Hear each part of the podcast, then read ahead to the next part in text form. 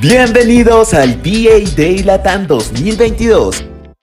Es el segundo año consecutivo del VL Day Latam y también este es mi segundo año participando, así que muchísimas gracias no solo a las organizadoras y a las participantes, sino también a las personas que se dedican a consumir este montón de contenidos que, que siempre son tan, tan originales.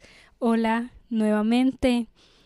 Este es, como creo que ya lo dije, mi segunda participación en el evento y este año vengo con un tema bastante interesante a la hora de debatir porque siempre, siempre va a estar presente en nuestras vidas como consumidoras de Voice Love. Así que empecemos y bienvenidos todos. Antes que nada es muy importante señalar que este episodio no va con la idea de, de aclarar o ponerse de un lado o de otro o decir qué está bien y qué está mal. Al contrario, esta idea se me surgió precisamente por, por las mismas dudas que me surgen a mí eh, en cuanto a este tema, porque de repente veo que unas tienen razón y otras también, y que me ha dado mucha eh, de qué pensar, me ha hecho reflexionar sobre, sobre lo que consumo. Así que, eh, primero que nada, expliquemos qué es el concepto de pro-shipper y anti-shipper. Estos son conceptos de Internet, así que no, la definición no la encontramos en el diccionario, pero eh, podemos entender al término pro-shipper como alguien que em, respeta o está de acuerdo con que en la ficción eh, se pueda shipear a personajes independientemente de quién sean, cómo sean y las acciones que hagan eh, o si su relación es tóxica, etcétera, ¿no? No quiere decir, creo que hay una confusión, porque no quiere decir que chipeen todo lo que se les pase por el frente, es realmente imposible que a alguien le pueda gustar todos los chips del mundo. Pero lo que, lo que se intenta eh, decir con este término es que no está en contra de, no van a atacar a alguien por el chip que les guste, no van a, a generar un conflicto por eso, ¿no? Si hay algo que no les gusta, pues simplemente pasan de largo y no consumen eso, ¿no? Por el contrario, pues eh, el anti-shipper sería la persona que se define con que, que está de acuerdo con que incluso en la ficción hayan límites para shippear, ¿no? Que hayan límites morales porque no todo está bien y pues consumir cierto contenido eh, eh, problemático también es consumir esos ideales en la vida real, ¿no? Entonces vemos la división muy clara y muy conflictiva y cualquier persona que esté en cualquier fandom de internet sabe que estos problemas, estas guerras de comentarios van a pasar una vez a la semana mínimo, en especial en Twitter, donde es muy constante el que incluso llega a ser eh, acoso, ciberbullying, por, por, porque llegan a unos extremos inimaginables. Pero, como decía, esto no es para decir quién está, quién tiene la razón y quién no, ¿no? Yo, eh, si bien mucho tiempo me he definido a mí misma como pro shipper, también creo que no está del todo correcto algunas cosas y que no todo en la ficción es solo ficción. Me parece que ese argumento no es muy válido. Creo que es importante pensar que intentar vetar a alguien más de lo que le gusta o vetar a alguien más de producir cierto contenido puede llegar a ser censura y la censura no es algo eh, que, no exista actualmente. Eh, eh, podemos encontrar censura en cualquier parte del mundo, en cualquier medio de comunicación y en cualquier red social, porque es algo que está presente siempre, está bien o está mal, no lo sé. depende mucho de, de qué es lo que se está censurando, pero sí es verdad que el libre pensamiento y la libre expresión debe ser un, una constante en nuestras vidas, ¿no? Entonces, empecemos un poco por, por una mirada histórica. La censura ha estado siempre, como dije, en la Edad Media, eh, digamos que la iglesia tenía un, un, poder importante en la sociedad occidental, así que eh, censuraba a partir de sus parámetros, pero más adelante en la ilustración, por ejemplo, ya la iglesia no era tanto tan importante, sino que empezó a ser muy importante los filósofos y el, el raciocinio y aparentemente una libre expresión pero que si alguien se salía de esos términos también se le censuraba y se decía, no, es que usted no es un filósofo, usted no es racional. Y así con todo en el mundo. En la literatura voy a hablar mucho en este episodio del término literatura, pero entiendan que me estoy refiriendo a, a cualquier tipo de contenido de ficción, porque eh, no teníamos, o bueno, el, el cómic, el manga, la novela gráfica, es en fin un medio de literatura. Eso es otro tema para otro debate, pero yo lo voy a tratar así en este tema, ¿no? Eh, entonces, cuando menciono eh, la literatura, estoy hablando también del, del, que mucho de lo que nosotros consumimos entra en ese término. Así que eh, en, en, el siglo XIX, más o menos, empieza en el mundo literario un conflicto por por qué corriente literaria debería irse el mundo, ¿no?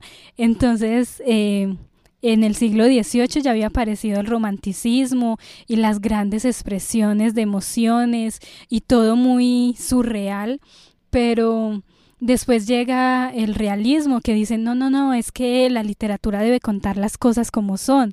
Y después llega otro movimiento literario por ahí muy pegado, muy llegado al al realismo que dice es que la literatura es una ciencia y la literatura tiene que enseñarle al mundo cómo, eh, cómo actuar, debe, debe saber qué es el bien y qué es el mal, debe enseñar, ¿no? Esa era la, el principio. Y pues eso estaba, eh, habían otros eh, literatos que decían, no, no, no, ¿cómo así? Es que yo escribo lo que se me dé la gana y yo no tengo por qué enseñarle a nadie y mis novelas no me tienen que censurar, ¿no? Entonces, eh, uno muy importante de, del siglo XIX es Flaubert, el famoso escritor de Madame Bovary. Y si bien eh, no importa que no hayan leído Madame Bovary, eh, se las voy a spoilear, lo siento. Pero Madame Bovary es una novela muy controversial. Eh, lo fue en su momento claramente porque muestra a una mujer disfrutando libremente de su sexualidad. Después es una mujer también muy amoral, una mujer que no define, digamos, los ideales de mujer perfecta, ¿no? Entonces no le está enseñando a las señoritas cómo ser, sino al contrario. Entonces también fue muy censurada, pero Flaubert se, defendía de que, pues, que no, de que eh, Madame Bovary es lo que no tenemos que ser, es, etcétera, pero eh, a nadie le importó, ¿no? Eh, la censuraron, la recortaron y solo hasta hoy en día se puede leer completa. Pero entonces, ¿quién tenía razón? ¿Debe la literatura haberle enseñado a las señoritas cómo comportarse? O Flaubert estaba en todo su derecho de escribir una escena sexual eh, en un carro que pasa por toda la plaza mientras cuando Madame Bovary acababa de salir de la iglesia. ¿Es eso moral? No, no lo es. Pero hoy en día es considerada una gran obra literaria y que precisamente porque rompió paradigmas. Entonces vemos que este conflicto ha estado presente siempre y uno de los argumentos, digamos, que podríamos encontrar en, eh, con las personas que defienden que cualquier persona puede escribir cualquier cosa, entiendan que escribir también me refiero a dibujar, eh, no sé, los manguas, mangas, todo, todo eso está entrando de, este concepto para que no, no, se confundan y piensen que, que esto no tiene nada que ver con el voice love. Pero bueno, iban que hay personas que defienden esta, esta libre expresión diciendo que esta literatura es un contenido ficcional con un universo propio, ¿no? Independientemente si es fantasía o no, eso no tiene nada que ver con los géneros. Independientemente si una obra está escrita eh, bajo las normas de la realidad de nuestro mundo real, pues aún así tiene su propio mundo ficcional, su propio universo ficcional, que es lo que lo divide de este plano, ¿no? Eh, entonces es ahí la pregunta, ¿ese plano ficcional se puede hacer cualquier cosa? ¿Ese plano, ese universo propio es afecta al mundo real? ¿Mm? ¿La ficción es ficción?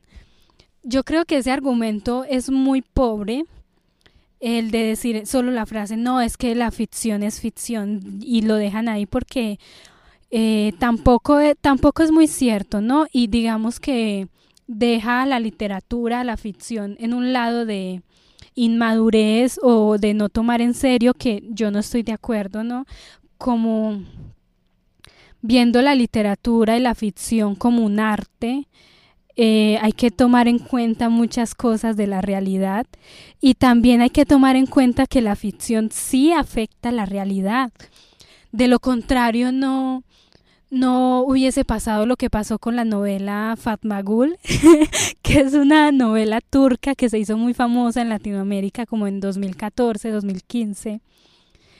Pero esa novela se estrenó en 2010 en Turquía y para los que no saben nada de ella es de una chica que, que es abusada sexualmente por eh, hombres, como por cuatro hombres. Y bueno, le pasan muchísimas cosas. Y al final en la novela ella logra que sus victimarios vayan a prisión, ella logra ganar el juicio y después de la emisión de ese último capítulo en Turquía se incrementaron las denuncias por abuso sexual incluso que habían pasado 15 años antes. O sea, en pocas palabras, la ficción le dio el poder a muchísimas mujeres, a muchísimas víctimas, a poder hablar de, de, eso, a denunciar, y eso es muy poderoso. O sea, la ficción sí afecta nuestras vidas. Claro, sucede que esto fue muy positivo, pero la ficción también afecta negativamente. Vemos eh, niños que son influenciados por muchos contenidos que ven en, Internet, que es lo que nos lleva al próximo eh, punto. Son el problema los menores. si han visto o se han visto envueltos en estas peleas de pro-shippers y antis, sabrán que una gran mayoría, no todos, pero una de, de, de las cosas más, más defendidas por los anti-shippers es que en los, fandoms, ah, en los fandoms hay menores de edad que no, no es correcto que estén viendo esas cosas, ¿no? Y que los adultos pues están haciendo una, una especie de eh, acto irresponsable de compartir cosas que, que nos, que es cuando saben que hay menores de edad. Para esto les recomiendo mucho otros contenidos de, del evento que creo que no han salido todavía. Bueno, creo que sí salieron el primer día, no estoy segura. Y también hubo un debate de si los menores de edad deberían o no estar en el fandom, ¿no? Entonces vayan, vayan a verlo en la cuenta de Biel de Latam en Instagram y ahí están todos los links. Pero a lo que este debate siempre va a surgir y por eso, por eso quería mencionarlo, si bien no era mi tema. Em, es que depende mucho. Hay niños que claramente no deberían consumir eh, contenidos explícitos, que es mucho de lo que encontramos en muchos voice love eh, famosos. Pero hay que tener en cuenta que el voice love no es solamente contenido más 18, así que cualquier persona lo puede leer, ¿no? Son historias románticas.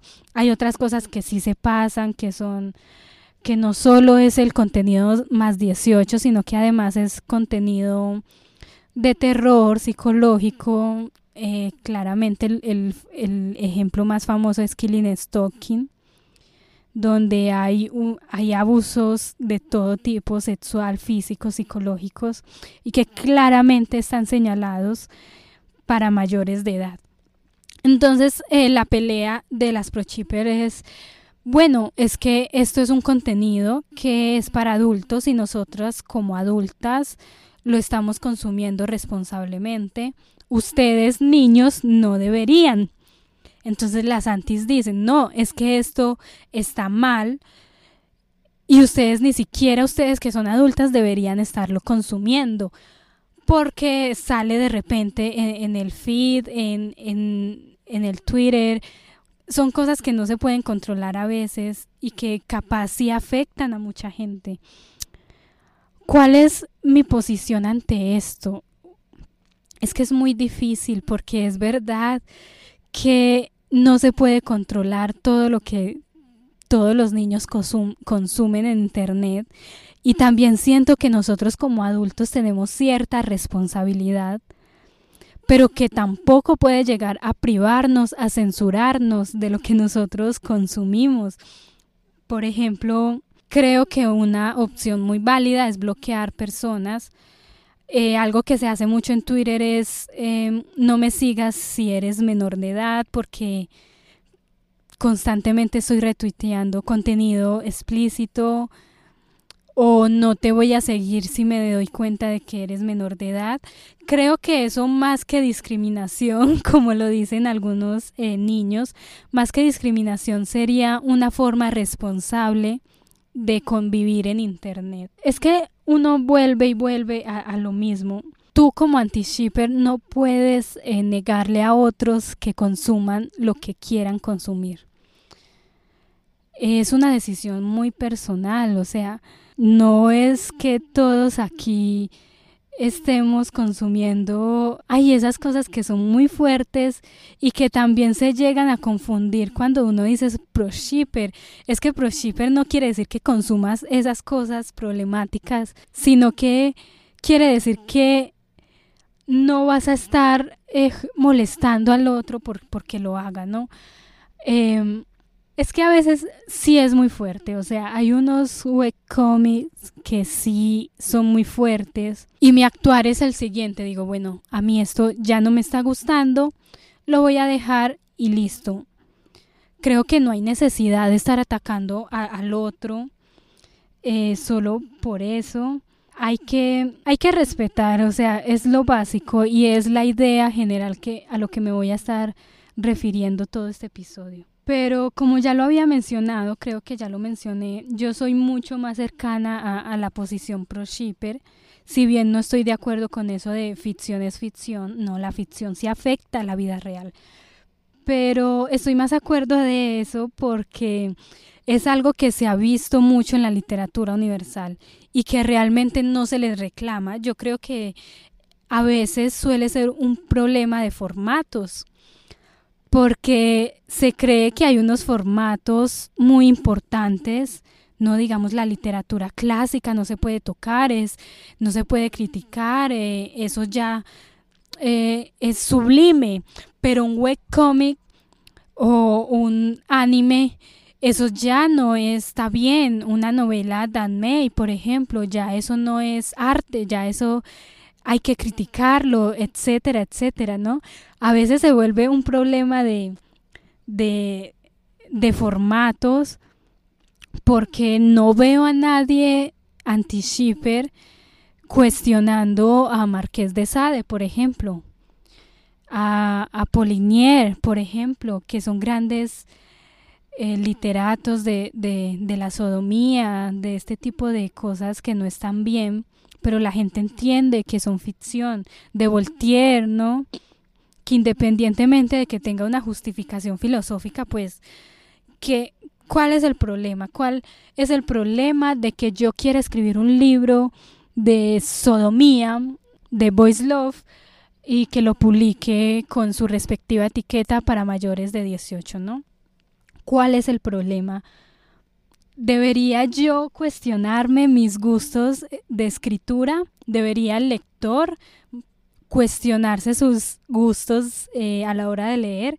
¿O debería el mundo relajarse un poquito más en cuanto a este tema? Creo que hay otra cosa eh, muy importante y es que se confunde los contenidos, cualquier contenido problemático como si fuera una apología de.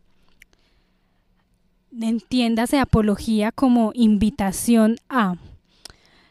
A ver, esto pasa y pasa muchísimo que, mm, por ejemplo, en un manga se entienda que el autor está haciendo apología, no sé, al nazismo o que hace apología a las violaciones, que las hace pasar como si fuesen positivas, ¿no? Eso es un problema real, pero que no se puede determinar cuál sí está romantizando y cuál no. Es muy difícil, entonces no podemos censurar a un actor que simplemente quiere, está haciendo uso de la libre expresión para, para censurarlo, o sea, no podemos censurarlo porque es su libertad artística independientemente de que su obra esté bien escrita o no, porque ahí viene otro problema. Se relaciona mucho los contenidos problemáticos con historias mal escritas. Y voy a poner ejemplos, pero no quiere decir que...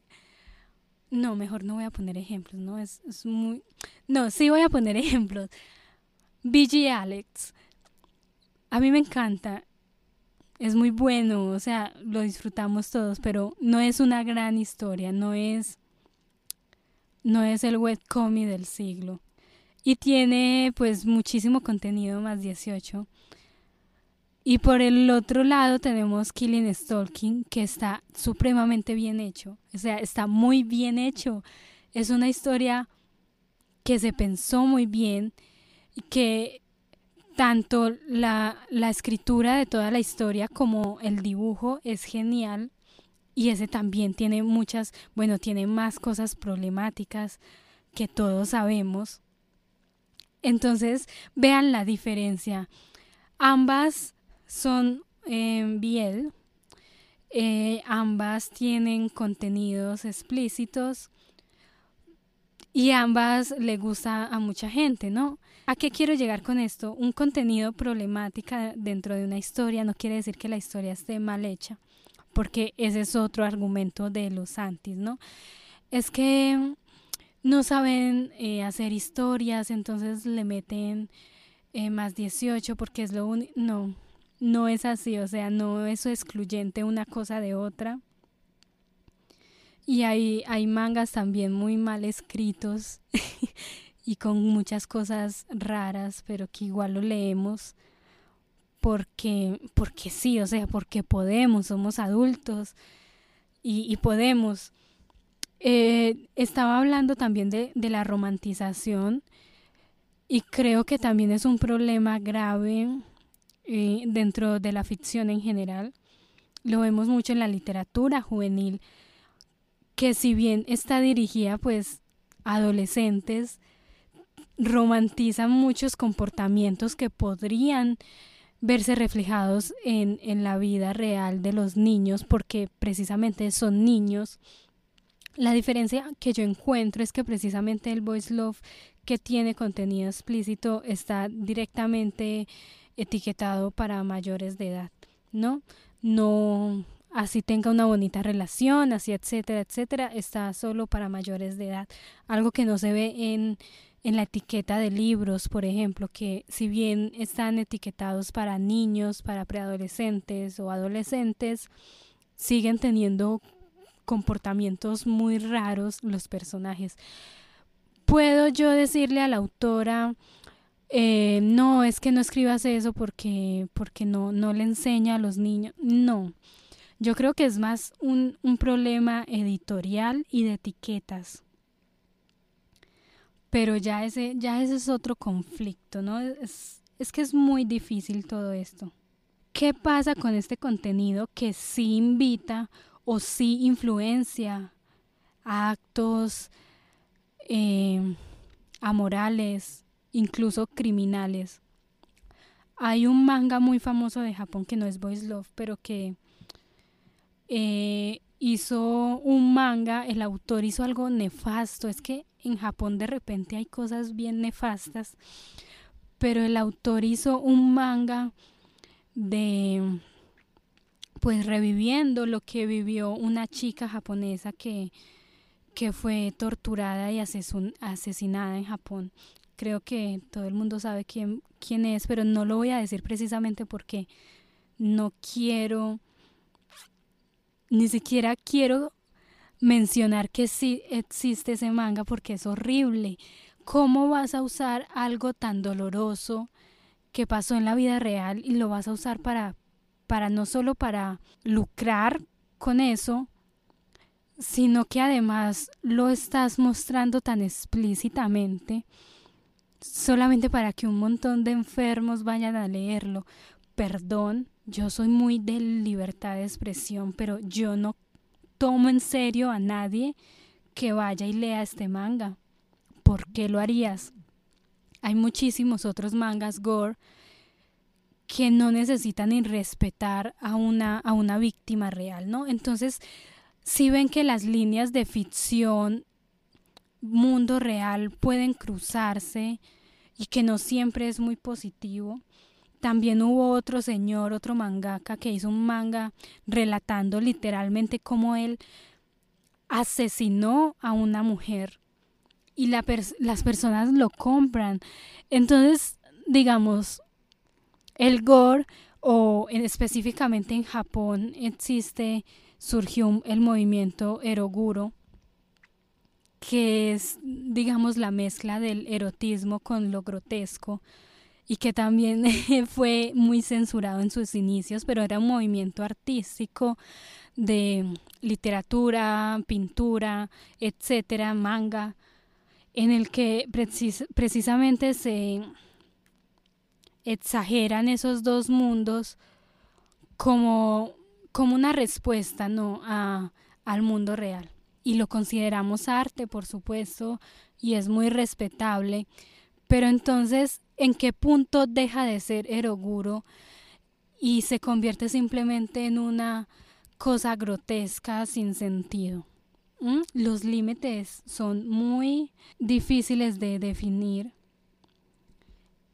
pero sí creo que llego aquí a, la, cima de lo que he querido llegar con todo este episodio. Creo que todo esto debe ser una decisión personal.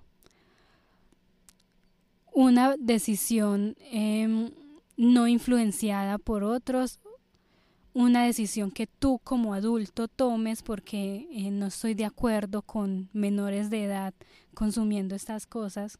Entonces tú dices, yo como una persona adulta, tomo la decisión de leer este cómic, de leer esta novela, que sé que en las, en las etiquetas me advierte lo que tiene y que yo lo voy a leer porque quiero también es una decisión personal decir yo estas cosas no las consumo y simplemente paso de largo, etcétera. Tú como menor de edad no puedes decidir eso porque es algo que no está dirigido a ti, ¿no? Y no es discriminación, es también una forma de como adultos responsabilizarnos por cuidar a los niños, no literalmente, porque creo que no, no es algo que se haga conscientemente, que, ay, yo voy a cuidar a los niños de Internet, no, pero es algo que, que sí está presente ahí, ¿no? Por eso los artistas que hacen fanarts explícitos advierten que no es un contenido para menores, por eso los cómics o los manguas, los mangas tienen advertencia al inicio, eh, por eso las plataformas tienen una división de dependiendo de tu edad.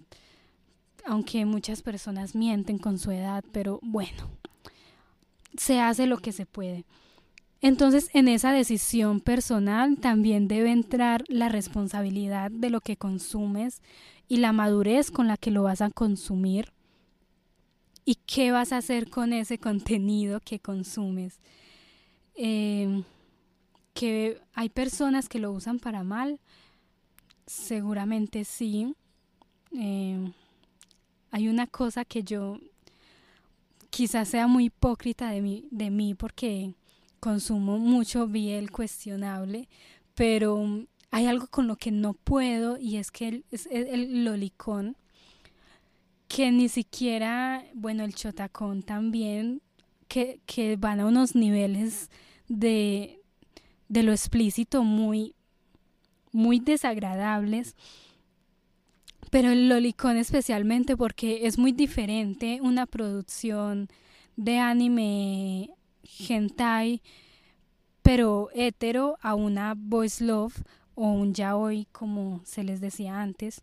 Es muy diferente los enfoques eh, a los que están y yo creo, yo sé que puedo sonar como muy hipócrita, pero es verdad, o sea, nunca un yaoi va a ser igualmente de explícito que un anime eh, hentai hetero. No, no es lo mismo, no, por mucho que se quiera vender como que es lo mismo, nunca una producción de anime así van, van a ser iguales.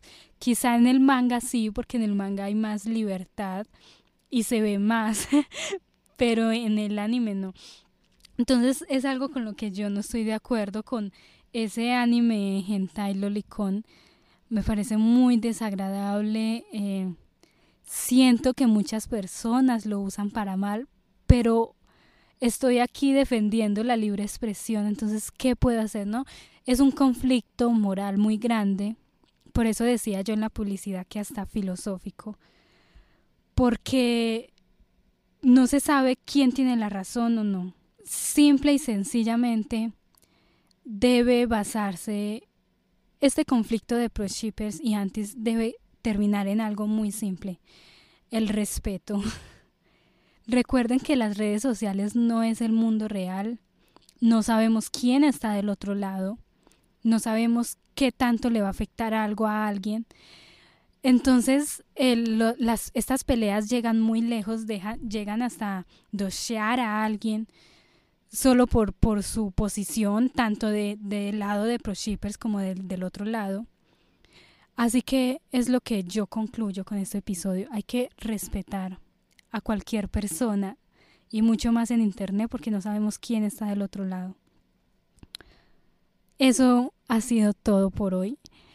Muchísimas gracias por escuchar este episodio y muchísimas gracias a las organizadoras del evento que hicieron todo espectacularmente. Por favor, sigan eh, viendo los contenidos, sigan el siguiente que saldrá el día de mañana será lecturas y contenidos más 18 en menores, que por cierto muy relacionado con esto.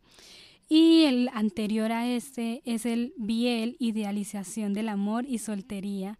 Así que les voy a dejar los links en, en la descripción del episodio. Y nada, muchísimas gracias por escucharme hasta acá y hasta el próximo episodio.